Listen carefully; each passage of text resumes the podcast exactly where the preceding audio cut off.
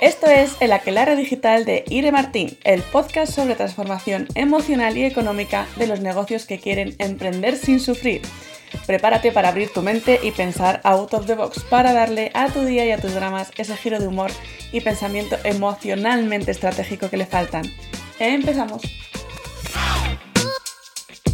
Pues hoy vamos a hablar de cómo perder el miedo a YouTube y de dónde saco todo esto cuando estamos aquí en un podcast tranquilamente sin que nos vea nadie, etcétera, etcétera. Bueno, pues eh, saco este tema porque sé que es algo que, os pasa mucho con salir en, bueno, en la cámara en general y, en determinadas plataformas en particular y porque es algo que también me ha pasado a mí. Entonces, bueno, creo que es un tema interesante para ver las incoherencias que tenemos, si es la cámara o no es la cámara y qué nos está generando ese freno a exponernos o a visibilizar nuestro mensaje o a vamos a verlo. Bueno, lo primero que yo pensé cuando hace unos meses ya em, yo me decidí a, bueno, voy a hacerme un canal de YouTube más profesional, voy a salir más en YouTube para llegar a más gente y pues realmente pues cumplir ¿no? con mi mensaje y mi, cometido de llegar a cuanta más gente mejor para, poder ayudar a, todos los empresarios, empresarias que, que pueda. Bien, hasta aquí todo perfecto. Yo decía, no va a haber ningún problema porque yo ya superé mi miedo a la cámara en 2015. Entonces, pues no está, no está nada mal.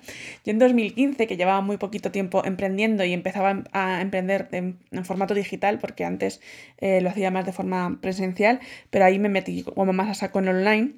Ya me di cuenta, obviamente, de que lo que había que hacer era exponerse, pues mostrarte en fotos, en vídeos, etc. Y yo tenía mucho rechazo a mi imagen en ese momento y bueno, era como algo imposible que evidentemente fue posible.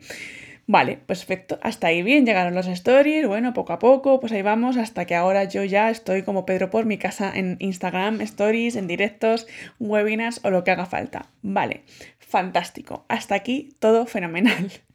Entonces, ¿qué pasa? ¿Por qué de repente tenía miedo a YouTube?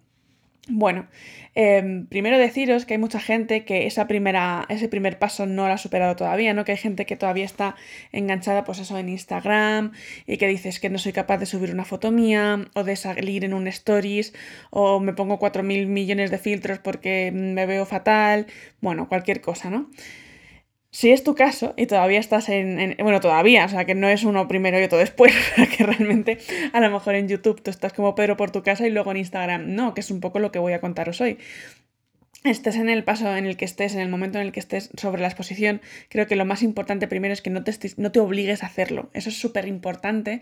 Eh, en el capítulo anterior hablábamos de los errores de emprendimiento. Uno de ellos, sin duda, es obligarme a cosas, que no lo dije porque ya eran más de siete y no era cuestión, pero, pero desde luego que no hay que obligarse, no hay que forzarse a tengo que salir porque si no hago esto, mm, mi vida se va a terminar y no voy a poder crecer jamás. Eso no es cierto, es una creencia y es una limitación autoimpuesta. Entonces, eso lo que va a hacer es que la sensación de peligro que el cerebro tenga con el tema de salir en vídeos aumente muchísimo.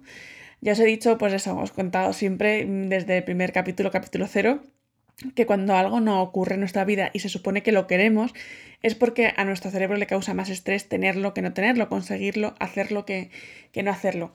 En este caso, si nos paramos al tema que nos ocupa, que son los vídeos, y más concretamente en, YouTube, eh, el grado de exposición es distinto por la, cantidad de usuarios que hay, la facilidad del buscador para, encontrar determinados temas, porque en Google, por ejemplo, si buscas eh, cómo, pues cualquier, tutorial, cualquier tutorial o cualquier cosa, mm, es muy fácil que lo primero que te, que te proponga el buscador sea un vídeo. Y bueno, obviamente mm, es un canal que tiene más difusión en si se trabaja bien ciertas cosas, etcétera, es una plataforma y es una, es una ventana al mundo extra, ¿no? ¿Qué pasa? ¿Qué me pasaba a mí?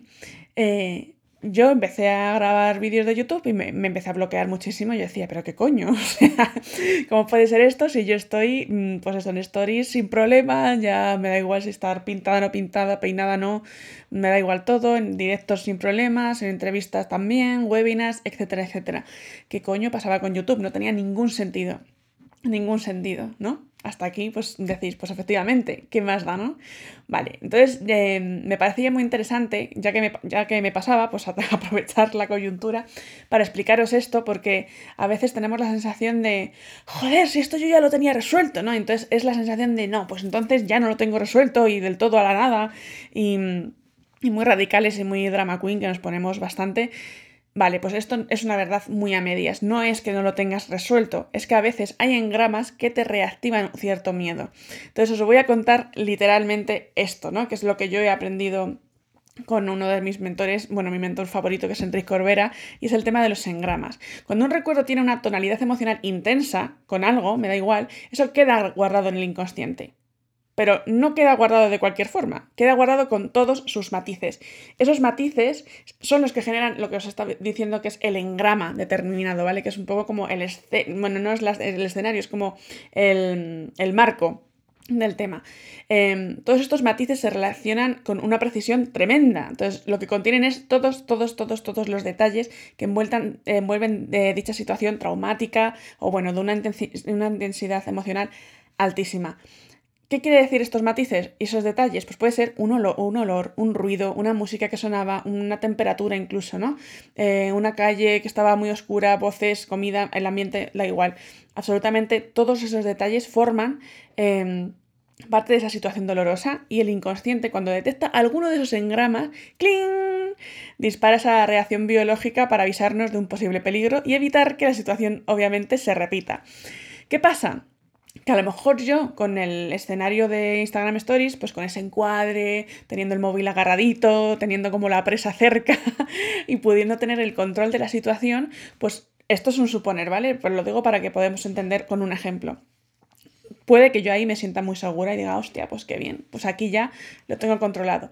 Pero cuando estoy delante, y es un ejemplo, insisto, no es que sea literalmente esto lo que me pasaba a mí o lo que te esté pasando a ti, pero para que veáis la diferencia con el tema de los engramas. Si yo tengo la cámara enfrente, no estoy agarrada a nada que lo esté como manejando yo, controlando yo, importante aquí la intervención del control y os estoy viendo o un encuadre o cualquier cosa, cualquier detalle, es lo que os decía, ¿no? Cualquier detalle que me esté recordando una situación que para mí fue peligrosa exponerme y, un peligro, es que no va a haber ahí lugar a razonamientos, o sea, directamente el cerebro campa a sus anchas por, por el inconsciente y decide, y decide que eso es peligroso y que no. Entonces bloqueo, me quedo en blanco, me nubla todo y digo, uff pues es que al final no inventan los calores, no sé cuántos, no sé si os sonará esto, que seguramente sí, eh, ya sea pues con YouTube o con, cualquier tema eh, de vídeo, exponerse o hacer una entrevista, o bueno, cada uno tiene su talón de Aquiles ahí, y, y es esto.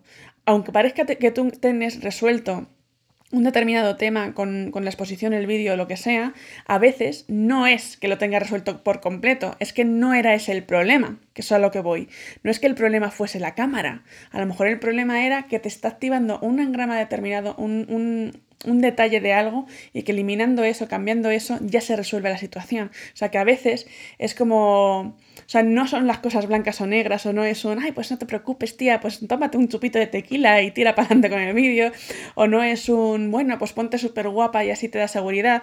No, yo siempre apuesto por qué está pasando, qué está activando eso ese mecanismo y vamos a, vamos a intentar desactivarlo por ahí. Si yo no conozco los engramas, ese ambiente emocional donde está ocurriendo ese síntoma, que en este caso es bloqueo máximo cuando le doy al play, vamos al play, al rec en grabar en YouTube, si yo no entiendo todo lo que está pasando en ese ambiente emocional de forma objetiva para poder saber esos detalles, esos matices, va a ser mucho más difícil que yo te generalice con algo. Por eso siempre cuando me preguntáis pues, por esto o por cualquier otra cosa, siempre os digo, no quiero generalizar y termino haciéndolo para que entendáis algunos ejemplos y podáis em, ir haciendo vuestras cábalas, pero siempre, siempre, siempre hay que, ver, hay que ver el estado emocional, el ambiente emocional donde ocurre ese bloqueo, en este caso pues con el tema de los vídeos. Así que eh, esto te quería contar hoy para hacer un, capítulo así un poquito más corto, para ver qué, te parece este tema. Me, gustaría un montón que hiciésemos debate y que abriésemos aquí un poco consultorio eh, sobre cuál es tu situación con las cámaras, mm, si en un sitio te sientes más cómodo que en otro, si eres más de selfies, pero si te hacen una foto em, de cuerpo entero te da un chungo que no veas y dices, Dios mío, ¿a quién es? No sé, todas estas cosas que nos ocurren y que parece que estamos grilladísimas, a veces lo estamos, qué coño, pero que normalmente mm, responde a, este tema de los engramas y, otro otros, otros muchos eh, matices que, forman parte del ambiente emocional de, lo que nos ocurre. Entonces, bueno, pues os dejo ahí para que me dejéis en comentarios eh, cómo lleváis vosotros con la cámara, si esto os sorprende o no sorprende, si os ha gustado este tipo de contenido, si queréis que, que profundice más. Y y todo lo que queráis, ya sabéis que siempre estoy ahí al otro lado. Ya sabéis que podéis seguirme en Instagram con el perfil arroba o en mi canal de YouTube que estrenaré próximamente. O a lo mejor cuando estéis eh, escuchando esto ya está, ya está estrenado. Mirad, ¿eh? Es que como me pongo como nerviosa. Y, y nada más, siempre estoy al otro lado para lo que queráis. Nos vemos en el próximo capítulo. Un beso gigante.